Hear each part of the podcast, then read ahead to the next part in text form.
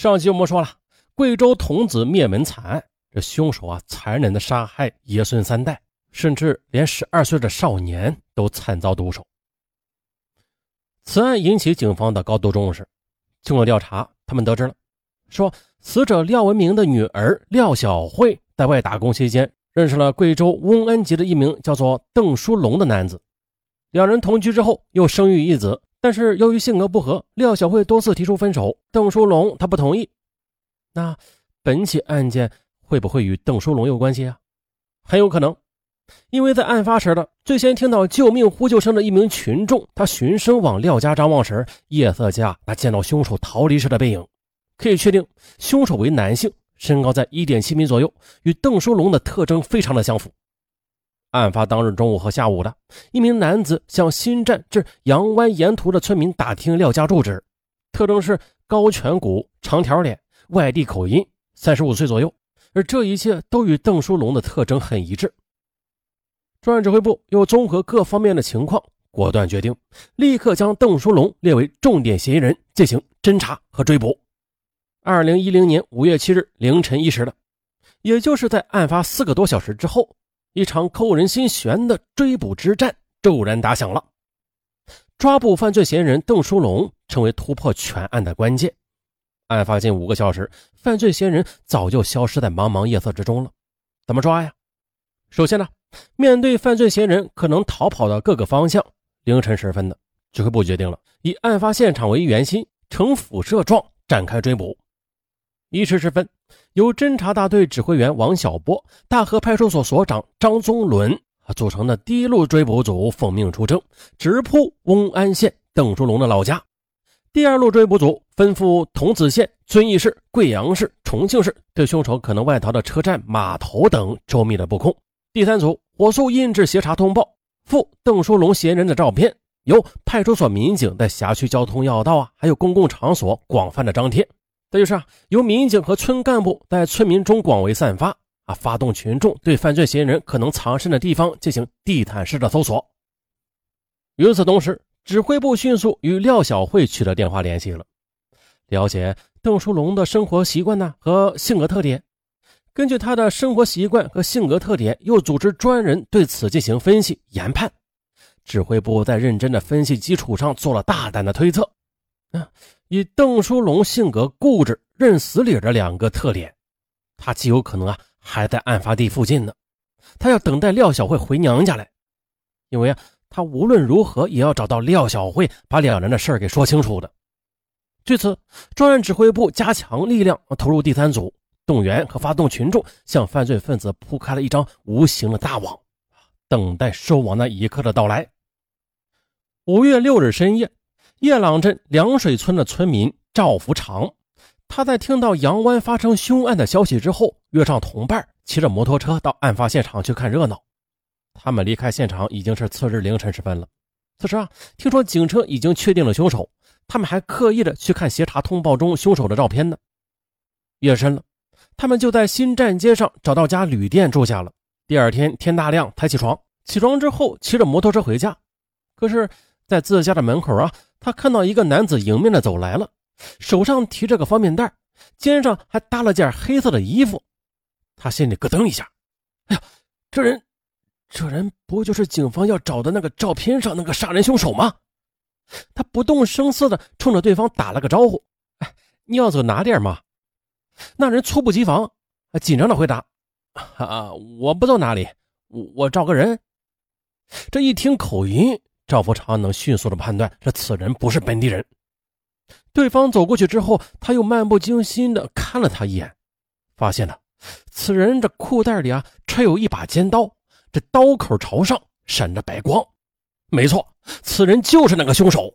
他赶紧走进邻居强子家里，把情况告知了强子，让强子再找两个人跟上那个凶手，自己则用手机接通了派出所的电话。接警之后呢，警方喜出望外。民警邹玲丽立刻启动自己的爱车，还载着几名战友往夜朗方向疾驰而去。这时，申建局长在得知重大线索之后，也叫上了一名看热闹的群众啊，用摩托车驮着他，加大油门往夜朗沙台赶去了。同时呢，市公安局局长刘小星闻讯也火速赶到沙台村，指挥围捕犯罪嫌疑人的战斗。王宗伦则肩扛着摄像机，记录下了这场硬仗的紧张与激烈。十一时三十分，梁建波、付小松等到达沙台组，又经报警人的指引，民警看到了一个身影正在往一座山上跑，相距大约是百米左右。为了将凶手尽快的抓获归案。陆续到达沙台的三十余名的民警进行了简单的分组，对逃进山里的犯罪嫌疑人进行分头的包围。再加上当地四十余名的群众也手持扁担、铁锹参与搜捕队伍中，有熟悉地形的群众带路，这围捕小组抄近路对犯罪嫌疑人进行包围。大约二十分钟后，犯罪嫌疑人被民警团团围在一块耕地的中央，看到四周的人们渐渐的围了上来。这凶手也着急了，他掏出尖刀往自己腹部猛刺，企图畏罪自杀。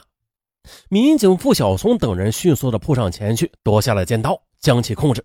民警问道：“叫什么名字？”“邓树龙。”“什么地方的人？”“翁安县。”一时间，现场响起了“抓到了，抓到了”的欢呼声。啊，这民警所有的疲惫都消失的无影无踪了。啊接着，因为嫌疑人他自伤了腹部，警方又以最快的速度将其送到了医院，在严密的监控下接受了治疗。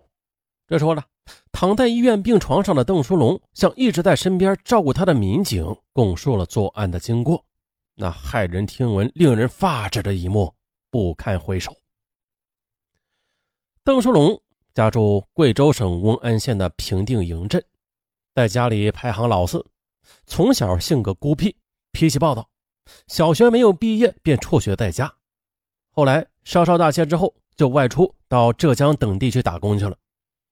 由于不善与人交流，加之又沾染了诸多恶习，还因此伤害他人，被判入狱，以致到了而立之年也未能找到女人组成家庭。老家的老人兄长为此都很替他着急，到处张罗为其介绍对象。零六年的年底，经家人牵线。在浙江玉环打工的邓书龙认识了在广东东莞打工的廖小慧，二人很快的就确定了恋爱关系，并且同居在了一起。二零零八年，廖小慧在浙江玉环暂住房生了一个儿子。邓书龙与廖小慧在一起之后，这脾气暴躁有所收敛，但是时间一长，他又恢复本性了。特别是孩子出生之后，邓书龙啊，他时时受着性病的困扰，久日不愈。还时常反复，有一段时间，他还怀疑自己患上了艾滋病，因此啊，这性情变得是更加的暴力，稍有不顺便摔打家具、打骂女友。但是孩子出生不久之后，廖小慧就感觉到了啊，与这个邓书龙的性格不合，过下去也没有什么意思，萌生了离开邓书龙的打算。廖小慧提出这个想法之后，邓书龙暴跳如雷，威胁他：你要是离开的话，我将杀了他，还要报复他的家人。将其全家一个不剩全部杀死。因害怕邓书龙做出极端的事祸及家人，所以廖小慧她没有再敢提出分手的事可是随着时间的推移吧，这邓书龙却变本加厉的折磨自己，啊，到了无法忍受的地步了。他决定来个不辞而别吧。二零一零年三月，廖小慧写了一封信留下，大意是告诉邓啊，不要再去找他了，自己好好过日子吧。然后就独自离开浙江，离开邓书龙，到重庆打工去了。邓书龙为此是愤怒不已啊，天天拨打廖小慧的手机，说些哄骗和威胁的话。但是廖小慧不为所动，后来索性的更换了手机号码，同时告诉家中父母、兄弟等，自己啊同邓书龙分手了。以后邓如果打来电话，不要告诉他我新的手机号码。可谁也没有想到啊，此时的邓书龙他就犹如一只困兽。兽性大发，杀心顿起。四月初，他离开浙江，返回老家，在老家住了十来天之后，与家人也不说话、不交流。在变卖了家中的一辆摩托车之后，便出门去了。他决定先到重庆寻妻。在贵阳，他买了一把二十公分长的木柄尖刀，带在身上。到了重庆之后，找了多个地方未找到廖小慧，于是啊，便从重庆到了桐梓新站。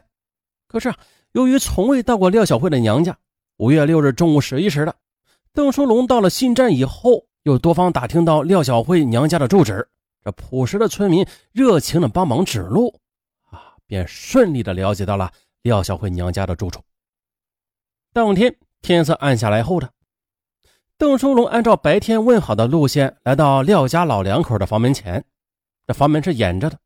邓书龙敲响了房门，里边传来了女主人陈淑美的问话：“哎，外面是哪个呀？”“是我，邓书龙。”边说边推开了房门。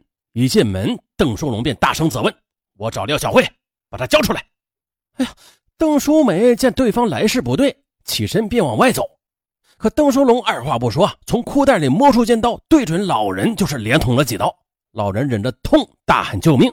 边喊救命边往大儿子家里跑，邓书龙不依不饶，追上去，将老人又杀了几刀。老人最终是扑在儿子家的客厅门口。十二岁的孩子廖小鱼在屋里刚刚从沙发上站起来呢，这腰上就被狠狠地捅了一刀，廖小鱼随即倒地。接着，范春红为了保护两岁的幼儿，把小儿抱在怀里，夺门而出，大喊救命，同时呢，往房子左侧的菜地里跑。可是没跑几步呢，就被追上来的邓书龙从后背连捅了七刀，一直到倒地的时候啊，这个母亲她依然紧紧地把儿子抱在怀里，为了把生的希望给孩子，而他却永远的闭上了双眼。此时呢，邻居听到动静，大声询问，邓书龙害怕了，为了尽快脱身呢，邓书龙转身就逃跑，可就在跑到廖文明的家门前时，廖老爷子将他给拉住了，不让他离开。邓书龙也杀红了眼了，随即用尖刀对老廖一阵乱捅。由于动作过大，邓身上携带的手机掉在地上了，摔成了几片。他也顾不上捡起来，拔腿就跑，很快的就消失在了夜幕之中。嗯，逃跑之后的邓书龙，他怕被人堵截，也不敢往原路走，就选择了往山上逃窜。在山上是走一阵歇一阵，转悠了一个晚上，到天亮之后才从山上走了下来。他准备下山找到交通工具，然后再远逃。哎，但是啊计划不如变化快呀！他最终是被凉水村的村民赵福长，大家还记得吗？他听说这个杨湾发生凶案之后，约上同伴骑着摩托车到案发现场看热闹的那位，啊，被他发现了，报警了，然后协助警方，最终是抓获了他。哎呦，那因为看热闹发现了犯罪嫌疑人，啊，最终协助警方破案。这儿。看热闹，它是好事还是坏事啊？啊，好了，本期答案就到这里，咱们下期再见。